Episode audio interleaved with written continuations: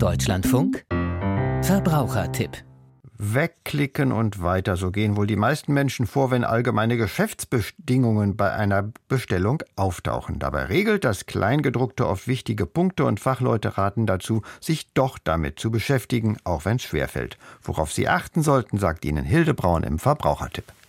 Mit ihren allgemeinen Geschäftsbedingungen geben Unternehmen einseitig vor, wie ein Geschäft ablaufen soll. Ziel ist, dass die gleichen Bedingungen für viele Kunden gelten. Beispiel sind Stornoregelungen bei Reisebuchungen oder Zahlungsbedingungen bei Mobilfunkverträgen. Unternehmen wollen so vermeiden, jeden Vertrag mit jedem Kunden neu auszuhandeln. Arndt Kempkens ist Anwalt für Verbraucherrecht. Allgemeine Geschäftsbedingungen sind immer im Interesse des Unternehmens, sonst würden die die ja nicht verwenden.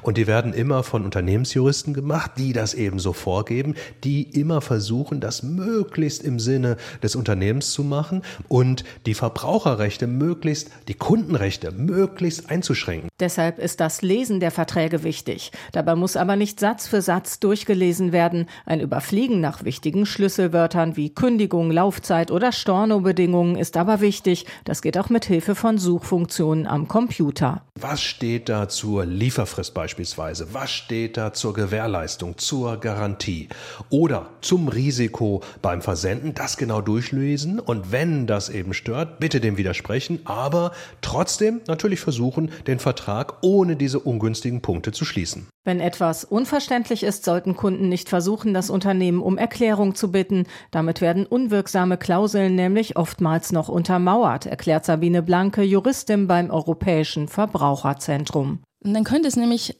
passieren, dass der Verbraucher oder die Verbraucherin, die hier betroffen ist, am Ende tatsächlich auf die Rechte verzichtet, die ihm oder ihr an sich zustehen würden.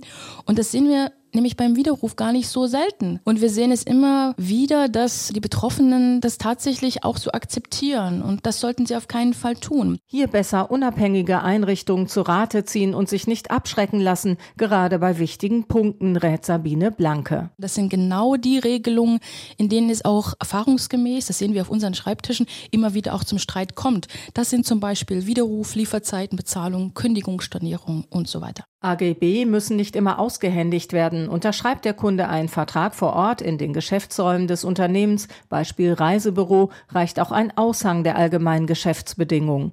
Bei online geschlossenen Verträgen muss der Anbieter aktiv auf seine AGB hinweisen, am besten per Link mit der Möglichkeit zum Download. Oftmals sieht man ja auch, dass man gar nicht auf den Button zum Vertragsschluss klicken kann, wenn man das nicht vorher gemacht hat. Ne, bei Versicherungen zum Beispiel ist das gar nicht unüblich. Passiert das alles nicht, gelten die AGB nicht, sondern eben das höherrangige Gesetz. Zum Beispiel das bürgerliche Gesetzbuch. Das Widerrufsrecht muss beispielsweise auf jeden Fall Bestandteil der AGB sein. Wer den allgemeinen Geschäftsbedingungen widerspricht, muss sich bewusst sein, dass es zum Streit kommen kann. Leichter ist es, oft einen anderen Vertragspartner zu suchen. AGB abspeichern. Das ist nicht nur dafür gut, dass man dann auch später einfach mal so nachlesen kann, sondern auch für den Fall, dass sich AGB im Laufe der Zeit vielleicht einfach mal ändern.